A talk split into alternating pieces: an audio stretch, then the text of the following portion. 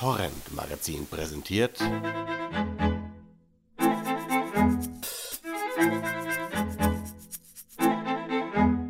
Das serielle Quartett. Herzlich willkommen zu unserem ersten Torrent-Podcast. Wir haben das Ganze unter den Titel gestellt, das serielle Quartett. Reich Ranitzky hatte leider keine Zeit. Ich begrüße aber in Warschau den Jens. Hallo. Dann noch einen zweiten Jens in Dortmund. Hallo. Und die Lina in Bremen. Hey.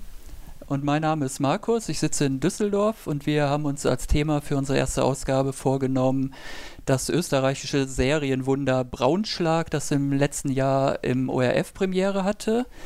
Ähm, das ist eine achteilige ja, Miniserie, kann man eigentlich sagen, von äh, David Schalko, der die Regie und das Drehbuch alleine gemacht hat.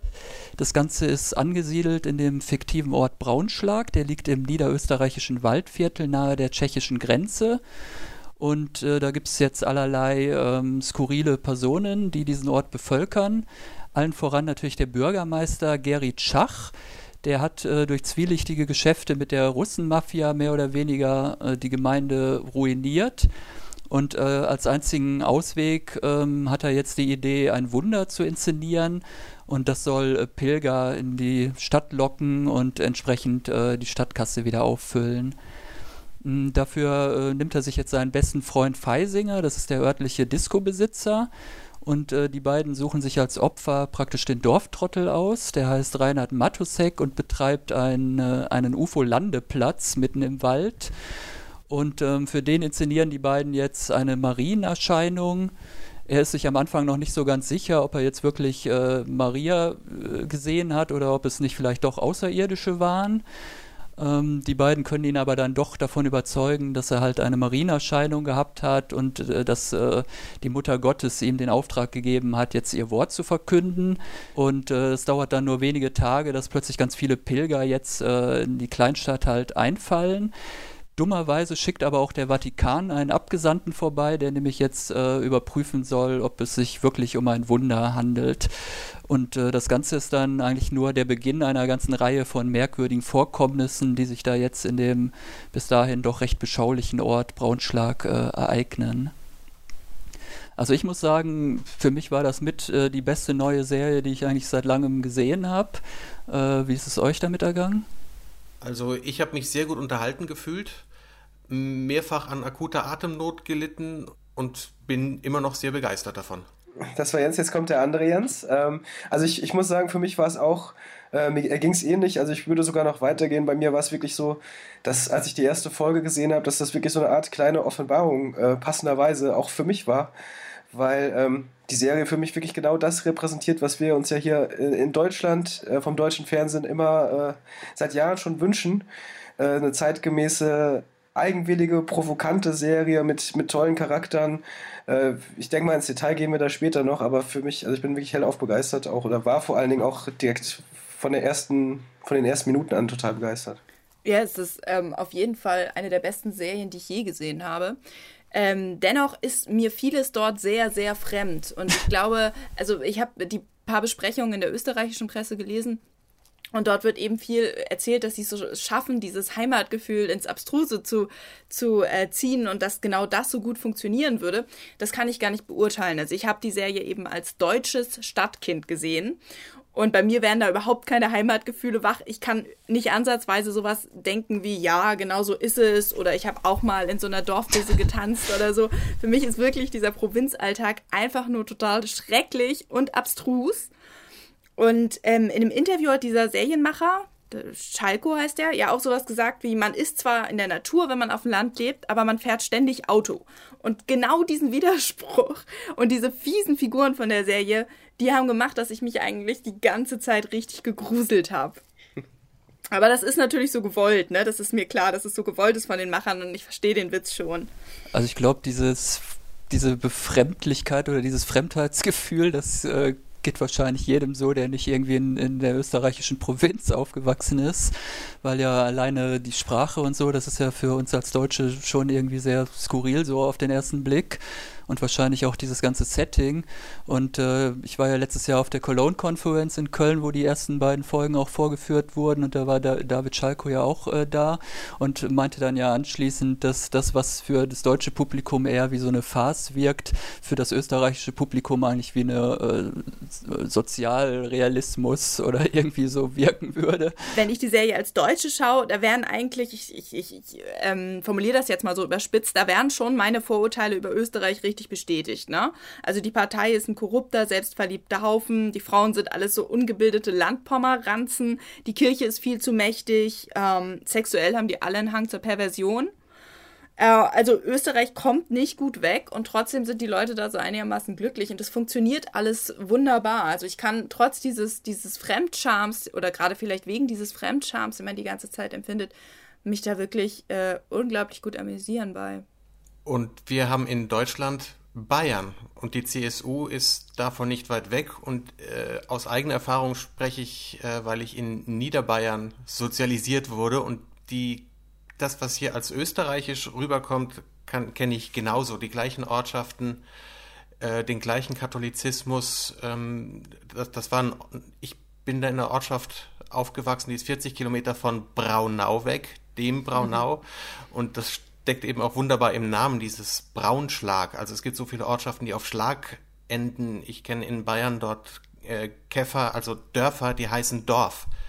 ähm, so Dinge wie die, die Disco mit der Kegelbahn im Keller, Bushaltestellen, Freibad, diese Ortschaften sind einfach so prägend und so exemplarisch. Also das kann ich äh, wunderbar nachvollziehen und fühlte mich da zu Hause. Ja, zu genau. Hause möchte ich jetzt nicht sagen. In meine, meinen Neurosen bestätigt. Vielleicht bleiben wir noch mal kurz bei der äh, Handlung. Es ist ja schon so eine Satire, würde ich sagen, also sehr überspitzt. Es häufen sich irgendwie die skurrilen Ereignisse. Äh, gleichzeitig steckt da aber natürlich auch irgendwie so eine Melancholie drin, die, wo ich auch irgendwie sagen würde, sowas können eigentlich nur Österreicher oder eigentlich würde ich sagen, es können eigentlich nur Wiener sowas schreiben. Also ich fühlte mich natürlich permanent auch an diese Josef Hader-Filme und so erinnert.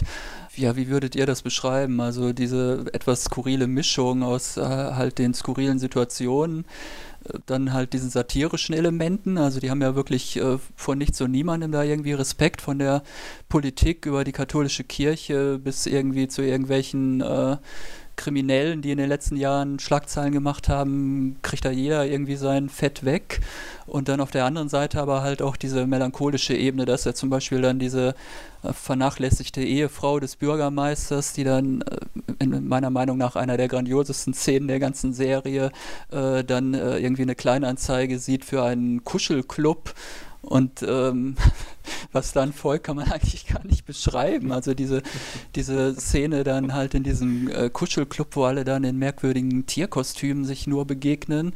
Ich kann diesen Humor gerade so, ich kann diesen Humor so gut ertragen, weil er ähm, richtig gut eingebettet ist, meiner Meinung nach. Also ich glaube, man kann sowas wie, wie eine einsame, eine einsame Frau, die, die ein Kuschelbedürfnis hat, oder wie weiß nicht, äh, der, der Priester, der im Beichtstuhl onaniert, kann man, glaube ich, ziemlich leicht so darstellen, dass es wirklich nicht mehr witzig ist und ähm, einfach nur Leuten auf den Schlips dreht, tritt, ohne dass es, ähm, ohne dass es unterhält.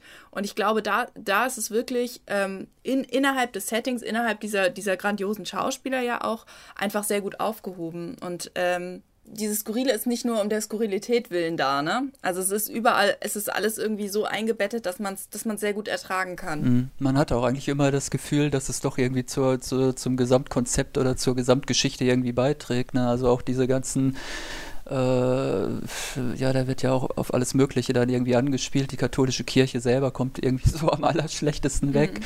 Aber man hat halt irgendwie immer den Eindruck, wie du schon sagtest, jetzt zum Beispiel diese merkwürdige Beichtstuhlszene oder so. Das ist dann nicht nur, um jetzt irgendwie mal zu provozieren und den Gläubigen auch noch irgendwie eins mitzugeben, sondern das gehört schon auch irgendwie zum Gesamtkonzept oder um die Gesamtgeschichte irgendwie voranzubringen, dann auch irgendwie dazu. Also, also was, die, was die Charaktere angeht, ich, ich musste da wirklich relativ häufig auch an, an so jemand wie Cohen-Brüder denken, gerade sowas wie Fargo oder so. Also da, da hat es mich total dran erinnert, eben an, an die Art, äh, wie die Charaktere dargestellt und präsentiert werden. Eben schon diese, äh, diese ich nenne es jetzt mal Schrulligkeit oder Skurrilität, aber halt doch eben so eine, so eine Warmherzigkeit, die meiner Meinung nach da ja auch dahinter steckt. Also es sind ja nicht nur es sind alles Klischees, wie Lina äh, auch schon gesagt hat, aber das wird ja im Laufe der Serie auch alles, ähm, wie es gute Serien nun mal machen, eben auch aufgeweicht und man, man blickt da runter und sie entfalten verschiedene Ebenen, die Charaktere auch und man, man, man kommt ihnen näher und also das hat mich an, wirklich an, an die Coens auch ein bisschen erinnert von den Figuren her und äh, die, diese Kuschelhasen-Szenen, äh, also da musste ich sofort an, an David Lynch natürlich denken. Ja. Also ähm, ja. grundsätzlich schon vom, vom, und dann noch speziell bei Inland Empire, dem letzten Film, da gibt es ja ganz viele Szenen, ich weiß schon gar nicht, wo die mit, die mit dieser Hasenfamilie auch spielen. Grandios natürlich, also fantastisch. Also bei mir ist noch ein starker Bezugspunkt äh, Gerhard Polt äh, mit, und vor allem auch seine Serie Fast wie im richtigen Leben äh, die er zusammen mit äh, Hans-Christian Müller und äh, der Gisela Schneeberger in der äh, anderen Hauptrolle äh, inszeniert hat. Ich weiß nicht, wie weit die nördlich des Weißwurst-Äquators bekannt war. Doch schon, glaube ich, oder? Also lief. Ja, jedenfalls ist das, ich sag mal, also es ist von den späten 70er Jahren, äh, äh, 79 war die, die Erstausstrahlung und es ist auch sehr überspitzt oder über, sehr überzeichnet. Dabei, ähm, was mir bei zu Schalko noch einfällt, es gibt auf äh, Zeit äh, online gibt's einen netten Artikel, äh, den werden wir auch auf äh, torrent-magazin.de verlinken. ähm, ähm, und da schreibt äh, David Schalko dazu, also der Anfang, lese ich euch mal vor. Meine Großmutter war sehr dick und hatte einen blutroten Schädel. Sie strich uns Semmeln mit einer dicken Butterschicht. Sie hatte 40 Katzen, die alle Mitzi hießen. Sie schliefen auf den Schäferhunden. Und wenn wir aßen, mussten wir unser Essen gegen diese verteidigen. Und so geht's weiter. Also die, die, die viele von den Figuren, die er oder von den eigenen Erinnerungen, die er da auflistet, äh, begegnen einem einfach in Braunschlag wieder. Es sei denn, der Text ist natürlich auch Fiktion, ne? Er hat auch in Köln erzählt, dass in dem Dorf, wo oder wo seine Eltern immer noch wohnen und er wahrscheinlich auch aufgewachsen ist, es da wirklich einen UFO-Landeplatz gäbe. Also ja, aber das, das ist ja im Prinzip auch alles Paratext. Also das kann ja auch durchaus drumherum erzählt sein. Wie gesagt, also für mich, für ich kann, ich kann mich da nicht zurückerinnern an irgendwas und bei mir funktioniert der Witz auch. Mich haben ja eigentlich so diese, was eben auch schon mal äh, angesprochen wurde, dass man so am Anfang ja auch eher, eher, denkt, die Leute sind irgendwie alle so skurril und sind halt auch nicht besonders sympathisch irgendwie. Und das ändert sich aber eigentlich dann äh, im Laufe der Zeit und in den späteren Folgen merkt man dann halt doch, dass sie ja doch auch sehr menschliche und eigentlich sehr sympathische Seiten haben. Das hat mich persönlich auch sehr an Mad Men erinnert, muss ich sagen, wo ich am Anfang auch dachte, mein Gott, das sind ja alles irgendwie so Kotzbrocken. Was, was habe ich mit diesen arroganten Werbefutzis irgendwie zu tun? Äh, und dann merkt man aber mit der Zeit halt, dass sie ja auch eigentlich nur ihre Einsamkeit da vor anderen äh, verstecken wollen und halt ein möglichst gutes Bild in der Öffentlichkeit abgeben wollen. Und so ging es mir hier auch so ein bisschen, wenn man dann so gegen Mitte der Serie halt merkt, dieser Bürgermeister, der eigentlich mehr oder weniger so ein egozentrisches Arschloch ist, der hat, ist ja eigentlich doch nur ein einsamer Mann irgendwie und ähm, so ganz viele Figuren äh, zeigen dann halt auch so ganz verschiedene Facetten halt, ähm, was man ja eigentlich auch immer lobt jetzt an den äh, Pay-TV-Serien aus den USA ähm, was mir hier eigentlich wieder so ähnlich auch wieder begegnet ist. Also der Bürgermeister Schach, der ist wirklich für mich ähm, der Toni Soprano von Niederösterreich. Also, also wirklich, ganz klar. Also es gibt eine, die dritte Folge ist das, glaube ich, die auch mit einem Traum beginnt. Ja, klassisch äh, Sopran Soprano-Art wirklich. Und er, er wacht dann mit einem Unterhemd im Bett. Die Frau nie, äh, liegt neben ihm. Das äh, Kruzifix hängt an der Wand. Das hätte eins zu eins äh, Sopranos auch sein können. Und ich glaube, danach rennt er da auch im Trainingsanzug rum und fährt im Auto. Also das ist für mich äh, Sopranos in, in Niederösterreich, wirklich, ganz klar. Minus das äh, krimin äh, kriminelle Talent. Ja, das wird natürlich äh, äh, auf anderen Ebenen dann äh, ausgeführt. Ne? Aber ja, ich, ich war begeistert. Also, als ich diese Szene sah, musste ich auch, habe ich mich sehr gefreut. Es ist natürlich auch irgendwie die Creme de la Creme der österreichischen Schauspielkunst da versammelt. Also ich kannte jetzt äh, den Nikolas Ovtcharek oder wie er auch immer heißen mag, der den äh, Disco-Besitzer Feisinger spielt, kannte ich jetzt nicht, aber der scheint ja wohl als, genau, das, als ja. Burgschauspieler ja sehr bekannt zu sein in Österreich. Dann hat man aber natürlich auch äh, in kleineren Rollen viele Gesichter, die man so auch in Deutschland halt aus österreichischen Kinofilmen kennt, wie Nina Proll zum Beispiel, die dann seine Ehefrau spielt, oder den Simon Schwarz, äh, den man ja auch aus den ähm, Wolf Haas-Verfilmungen kennt mit äh, Josef Hader, der dann diesen unglaublichen, äh, ja, was ist er eigentlich irgendwie so? Äh, ich glaube, er ist der Neffe des Landeshauptmanns oder irgendwie sowas mit dem unglaublichen Namen Katzelbrunner. Und von diesem Landeshauptmann wird auch immer nur als der Onkel gesprochen. Das ist so die große Autorität der Partei, der da irgendwo in St. Pölten sitzt und praktisch äh, die ganze Politik landesweit da irgendwie im Griff hat und äh, und die grandiose Maria Hofstetter. Und Maria Hofstetter, die, die ich ja, ich sag jetzt, ich fange jetzt lieber nicht mit Ulrich Seidel-Bashing an, äh, die ich natürlich aus diesem äh, Hundstage kannte, äh, wo sie, glaube ich, diese völlig verrückte Anhalterin ja gespielt hat. Und die hier aber natürlich ganz großartig ist als, ähm, ja, als die Ehefrau von dem Bürgermeister Tschach. Und noch die Bibiana Zeller würde ich noch erwähnen, die, die man aus Kottern kennt. Also auch da eine Verbeugung an äh, die eigene Filmgeschichte, österreichische. Ich bin ein großer Fan ja von äh, Bagnadi, dem äh, Apostolion, Apost, wie sagt man, apostolischen Visitator. Ähm, Manuel Rubai, ich finde find die Figur aber auch, wie er es macht, ich, da bin ich großer Fan von. Ja, der, der macht ja praktisch so eine Entwicklung, die andere Serien in acht Staffeln packen würden, ja dann in acht Folgen durch. Ja, aber das ist zum Beispiel, also was jetzt ein paar schon ihre Lieblingsszenen genannt haben, meine Lieblingsszene ist tatsächlich die, ähm, wo das ganze Dorf in der Dorfdisco tanzt, als seien sie Affen. Die wäre so aus dem Zusammenhang gerissen, würde die mich gar nicht interessieren, aber das ist äh, so ein Höhepunkt von dieser Folge und es zeigt, also es ist, ähm, es ist so eine Selbstironie, dass die Leute, die sich, also diese Figuren, die sich alle gerade einfach unfassbar blöd angestellt haben, uns wirklich in die Scheiße geritten haben, dann da ausgelassen feiern und sich selbst auch als Affen darstellen ich muss da jetzt auch, dann frage ich mal in die Runde, ähm, da bin ich, fehlt mir dann der popkulturelle Verweis, diese, dieser Song, wer, wer, kennt, kennt man den und war das mal so ein Intanz wie Ententanz, dass man dazu so getanzt hat? Weiß das jemand von euch? Ähm, das ist, ist das Problem ist da, dass wir die ähm, Musikfassung der, der Blu-ray-Fassung kennen. Okay. Im TV ist eine andere äh, Musik dort gelaufen und zwar von Adriani, Adriano Celentano aus dem, oh Gott, wie heißt das der Film? Äh, Bongo Bongo oder Bingo Bongo, ah. wo er als Affe entdeckt wird und da gibt's äh, so einen UUAA-Song von Adriano Celentano. Ja. Der läuft, glaube ich, in der TV-Fassung ah, okay. äh, darüber. Also das, dann, dann ist es immer noch skurril, aber es kommt nicht so ganz aus dem Nichts. Okay. Aber es ist halt wieder ein Zitat, wieder ein Querverweis. Lass doch nochmal kurz, weil er auch schon mal angesprochen wurde, da sind ja auch so inszenatorisch eigentlich so ein paar sehr äh, einfallsreiche Sachen auch drin. David Lynch wurde schon angesprochen, mit diesen ganzen merkwürdigen Traumsequenzen natürlich. Dann hat Schalko selber äh, auch in Köln erzählt, die Begegnung zwischen diesem vatikanischen apostolischer Visitator. ja, genau, danke. Und dieser deutschen Bauernmarkt, diese Begegnung, diese, diese Liebe auf den ersten Blick, die hätte er inszeniert als Mischung aus Zucker, Abraham Zucker und Leni Riefenstahl. Also auch ein sehr, sehr interessanter inszenatorischer äh, Ansatz.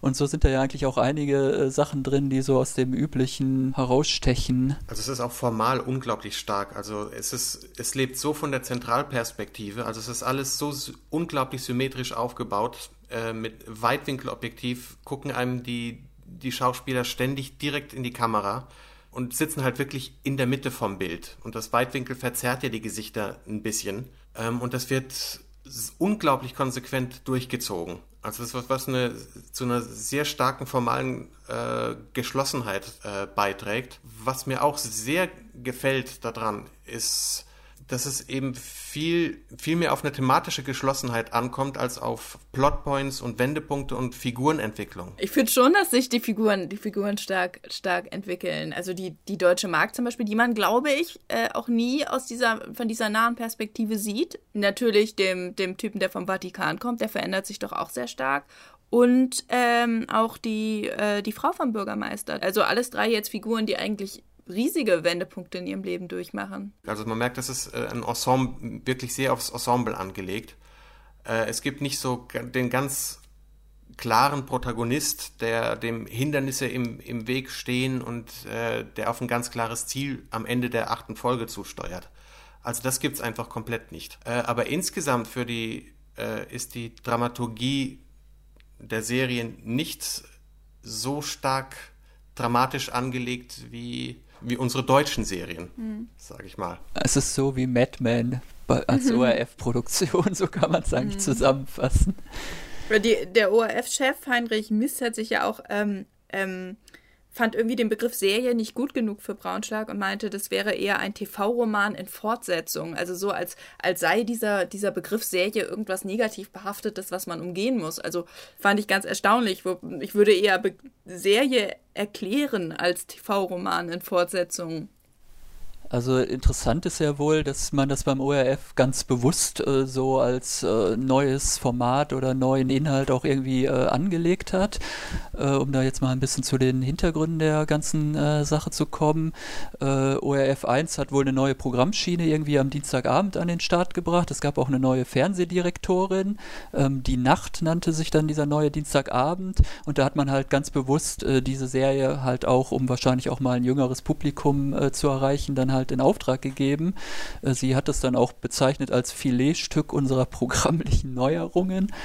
Äh, und das Ganze lief dann auch äh, die erste Folge um 20.15 Uhr und die weiteren Folgen dann jeweils um Viertel nach neun. Und man muss ja sagen, mit einem überragenden Erfolg, also 36% Marktanteil und irgendwie 41% bei den unter 49-Jährigen und damit die erfolgreichste Serie auf dem Sendeplatz seit 20 Jahren. Und da sieht man ja eigentlich auch mal, dass dieses Argument, was so die deutschen äh, Sender immer bringen, ja, das Publikum will das sehen, was es gewohnt ist und man kann, muss da irgendwie behutsam vorgehen und kann nicht irgendwie das Stammpublikum verschrecken, indem man da jetzt irgendwie was ganz Gewagtes und Modernes macht dass das äh, eigentlich auch nur so ein Scheinargument ist, also dass da durchaus, wenn was Qualitatives äh, versucht wird und Modernes und anderes versucht wird, äh, dass da durchaus auch ein Publikum halt gefunden werden kann. Ist aber jetzt schon ein Jahr her und es hat ähm, leider keiner der Programmmacher mal rübergeguckt, oder? Ja, man fragt sich immer, was machen diese Programmmacher, ne? Die Deutschen. Der Sendeplatz wäre ja genau der äh, Dienstagsabends, bei dem bei uns halt um Himmels Willen und äh, in aller Freundschaft läuft. Ne? Und im Grunde ähm, ist es ja gar nicht, also natürlich kommt meilenweit entfernt äh, von, von Braunschweig und umgekehrt, aber ähm, eigentlich könnte man sich ja trotzdem irgendwie wieder vorstellen. Das ist ja so eine Art, eigentlich fast schon Satire auf diese Sendung dann auch wieder, oder? Das ist ja der berühmte Dienstagssendeplatz, wo die ARD es auch seit zwei Jahren nicht schafft, die zweite Weißensee-Staffel irgendwie zu platzieren, weil man noch ganz viele Tierärztin Dr. Mertens läuft, ist jetzt, glaube ich, gerade wieder angelaufen und da hat man natürlich dann für so äh, Sachen wie Weißensee oder so dann auch keinen Platz, um das irgendwie mal in äh, äh, ja, innerhalb von zwei Jahren nach Produktion dann irgendwie unterzubringen. Und eine weitere Parallele zu Weißensee ist natürlich der, der vorgezogene DVD-Verkauf also wie es genau bei Braunschlag auch war, äh, der dem Erfolg der Serie keinen Abbruch getan hat. Wie es mit Weißensee läuft, wenn es denn im September tatsächlich kommen sollte, werden wir dann mal sehen. Genau, also 15.000 äh, DVD-Boxen Braunschlag wurden wohl schon verkauft, bevor es dann überhaupt im Fernsehen lief, was glaube ich für österreichische Verhältnisse dann nicht so schlecht ist. Und die Produktion, da hat der ORF 3,5 Millionen Euro gezahlt. Ähm, ist es eigentlich viel oder wenig? Ist wenig. Ist wenig, ja. Also ist noch nicht mehr teuer. Ist selbst für ein ORF, glaube ich, okay. Das kann zumindest jetzt keiner mehr, äh, also mir kann keiner mehr jetzt erzählen, dass das nicht geht, nachdem ich das gesehen habe. Aber welcher deutsche Autor darf selber schreiben und inszenieren? Ähm, also ich habe ähm, im Kurier gab es ein Interview mit David Schalko, wo er auch äh, drüber spricht, dass er Regie eigentlich nur macht, um seine Texte zu beschützen. Ähm, das wäre bei uns undenkbar. Interessanterweise läuft ja gerade seit ein paar Wochen im SWR-Fernsehen am Montagabend eine Serie, die eigentlich so vom Setting und auch vom Einsatz des Dialekts ganz ähnlich ist, nämlich dieses Die Kirche bleibt im Dorf. Weiß nicht, ob ihr da mal reingeschaut habt. Äh, das wurde auch groß angekündigt als Innovation, weil es halt keine abgeschlossenen Episodenhandlungen gibt, sondern angeblich eine übergreifende Handlung über alle Folgen, die aber eigentlich auch so mehr oder weniger dann halt im Hintergrund ist und eigentlich gibt es halt doch wieder irgendwie eine Episodenhandlung. Aber das ist halt wieder so ein Beispiel für gut gemeint und nicht so richtig gut geworden, weil das dann halt doch alles wieder viel zu brav ist und die Figuren eigentlich doch keine Ecken und Kanten haben und doch irgendwie alle super liebenswert sind und zwar ein bisschen schrullig, aber halt doch irgendwie ganz nett alle. Und äh, die Pointen sind auch eher so, dass man die immer schon vorher irgendwie absehen kann, was jetzt als nächste Pointe wieder kommt und so. Wir wollen mal sagen, was, was vielleicht ähm, äh, deutsche Serien sind, die wir ganz gut finden. Jetzt mal bin den Negativtrend. Also, ähm, ich finde den Tatortreiniger ziemlich lustig. Zustimmung? okay, wenigstens einer. Ja, ich habe äh, finde den auch, äh, auch lustig, auf jeden Fall. Ich dachte, du wolltest erst aufzählen, deswegen habe ich. Ja, okay, den Tatortreiniger ähm, ähm, Stromberg finde ich nicht lustig, aber wagt einiges. Ähm, ich finde, ähm, jetzt werdet ihr euch ärgern, aber ich finde, dass Danny Lowinski eine ziemlich tolle Frauenfigur ist. Da interessiert mich die Handlung immer nicht so, aber ich finde eigentlich, dass, also gibt es sonst nicht im deutschen Fernsehen so eine Frauenfigur. Annette Frier ist auch großartig. Ja. Ich habe ich hab, ich hab das aber noch nie gesehen, muss ich gestehen. Ich muss auch gestehen, dass ich nur eine Folge gesehen habe. Die war aber ganz gut. Ja, okay. Also es, es gibt einiges und es gab immerhin mit Lerchenberg, das war halt nicht böse genug, aber es gibt auch den, den Versuch in Richtung ein bisschen ähm, ähm, weniger Plattenhumor äh, und mit ein bisschen Selbstironie zu würzen. Das war. Aber die haben an, an Lerchenberg, ich meine, die, ich glaube, die haben die Arbeit hat sich daran über fünf Jahre hingezogen und da ist dann irgendwann keine Luft mehr für, für, was Böses oder Bissiges. Das wird einfach weggeschliffen, das, das kann sich nicht durchsetzen. Bei solchen Produktionszeiten ist das einfach unmöglich. Ein schönes äh, aktuelles Beispiel ist noch äh, im Schleudergang vom, vom Bayerischen Rundfunk äh, was natürlich auch nur in den dritten läuft und da war es freitags äh, positioniert um 10 Uhr abends mit Gisela Schneeberger ähm, in der Hauptrolle als äh, Leiterin einer Wäscherei, sehr resolut. Passenderweise hat man sich äh, den Paul Harater, äh, den österreichischen Regisseur, dafür geholt. ah, okay. Ähm, weil man sich den, den, den eigenen wohl wieder nicht zugetraut hat, dass die sowas inszenieren können. Also was ist unser Fazit? Was muss geschehen, damit die deutsche Serie besser wird? Eigentlich müsste einem nur der ORF der ARD beitreten. Das wäre doch vielleicht. der ORF ist risikobereiter, ne? Der ORF ist risikobereiter, da darf man auch mal scheitern. Ich glaube, auch ein bisschen mehr Mut würde dem deutschen Fernsehen ganz gut tun. Der ORF hat vielleicht einfach weniger zu verlieren auch, oder woran liegt's? Ja, wahrscheinlich, ne? Für die kleine, kleine, ähm, kleine Sender oder Sendeanstalten haben es da vielleicht einfacher, weil, weil sie eben nichts zu verdienen haben, wie du schon sagst. Ne? Äh, deswegen kommen vielleicht überhaupt, wenn es dann mal ein paar Impulse gibt, kommen die vielleicht dann auch immer aus so kleinen Ecken. Sei es denn. Also wir ne, man, hoffen auf Tele 5. Zum Beispiel. Ja, also RTL Crime. Ich sag, ich sag gar nicht, dass, also ich hoffe da gar nicht drauf. Ich hoffe schon, dass die Großen das auch mal machen, aber auch wenn man jetzt hier dieses, äh, so, ne, Add a Friend, der ja auf ähm, ähm, ähm, TNT-Serie läuft. Ähm, äh, das sind, das sind ja alles kleine, kleine, kleine Sender, die eben sich damit dann profilieren wollen und da Aufmerksamkeit kriegen. Äh, und ich, das fiel mir eben noch ein, als du Tatortreiniger und Lerchenberg äh, genannt hast. Ich habe ja mit Tobi Baumann, äh, Baumann, dem Regisseur, gesprochen. Und er äh, hat sich auch einfach nur gewünscht, dass in, in Deutschland die Serie dann auch mal, dass es ernst genommen wird. Also wenn du sagst Tatortreiniger, da werden dann immer nur drei, vier Folgen produziert in Auftrag gegeben. Und das ist ja eigentlich auch keine, keine Serie. Also das sind ja dann wieder nur ein paar Folgen. Und Lerchenberg ist ja auch das Gleiche. Das sind dann drei Folgen oder vier und das wird dann jetzt hier als neue Serie. Es hat fünf Jahre gedauert, die zu produzieren. Und was für Sendeplätze, was für Sendeplätze. 23 Uhr, schön spät nachts und dann zwei Folgen hintereinander und man kündigt es auch nicht großartig an und sorgt auf jeden Fall dafür, dass, dass sich überhaupt kein Stammpublikum herausbilden kann. Oder jetzt das, das wunderbar das About Kate als Beispiel.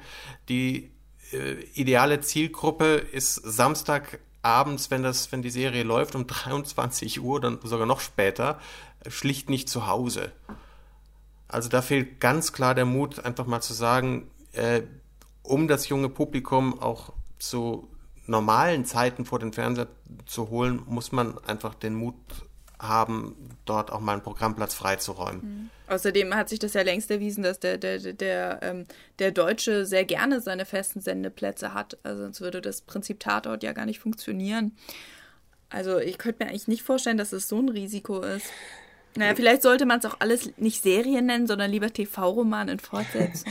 Nein, die Deutschen, die haben ja alle den, wir haben ja alle den TV-Mehrteiler. Das ist ja das, wo da, was dann immer erwidert wird, wenn man sagt, es gibt keine Serien. Ne? Das heißt dann immer, es wird, der wird unterschätzt und aber ich will halt eben mal eine Serie sehen. Ich möchte nicht nur drei Folgen sehen, 93 Minuten. Ne?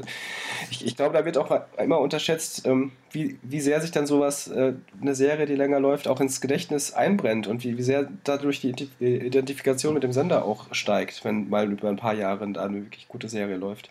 Ich meine, äh, Und wenn das Geld nicht da ist, könnte man ja auch erstmal hier Braunschlag synchronisieren und zeigen. Das wäre ja auch schon mal was. Das will man bitte nicht synchronisiert sehen, oder? Ich glaube, das, das funktioniert anders nicht. Also ich, nein, also doch, das funktioniert nur so. Das ist meine, meine absolute Meinung. Wir gucken ja auch wirklich die ganzen. Also wir, wir gucken The Wire, gucken wir auf Englisch, obwohl niemand diesen Baltimore-Slang, nicht mal Leute, die in Los Angeles wohnen, verstehen Aber diesen Baltimore-Slang. Wenn ich The Wire gucke, muss ich mir immer Untertitel anmachen. Also könnt ihr so gut Englisch? Nein, aber ich kann so gut Österreich österreichisch, dass ich Braunschlag ohne Untertitel also, zu 99 Prozent verstanden habe, würde ich sagen. Für mich war, war, war wirklich der, der Ausschlag bei Braunschlag, ähm, also der, das beste Zeichen, dass das eine grandiose Serie ist, war für mich ähm, die Sprache. Also bei mir ist es immer so, wenn ich, wenn ich eine Serie gucke und ein paar Folgen gesehen habe und dann anfange, so zu fluchen wie die Hauptdarsteller. Also sei es Tony, Tony Soprano, ne, dann, ähm, oder in The Wire oder bei nach Battlestar Galactica habe ich irgendwie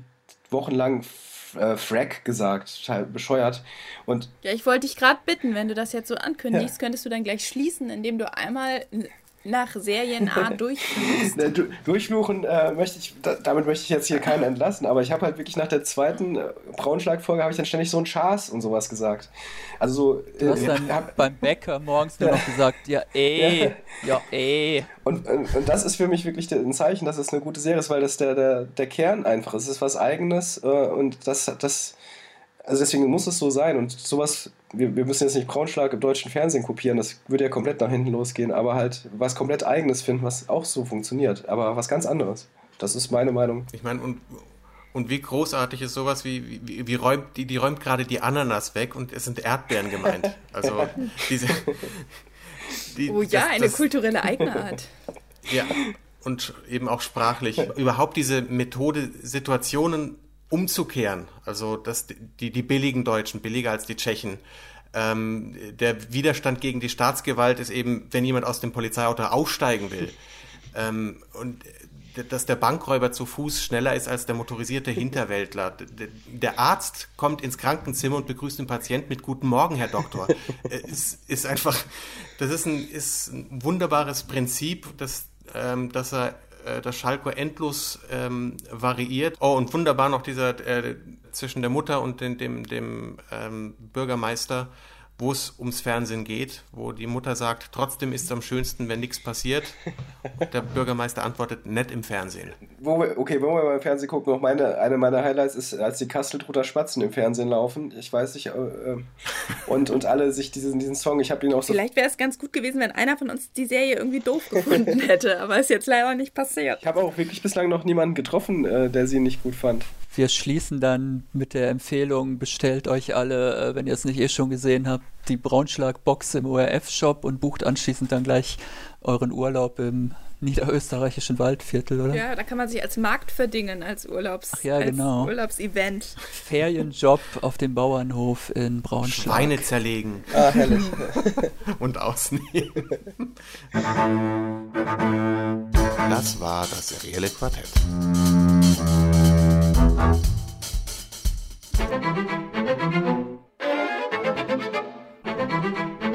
Vom Torrent Magazin.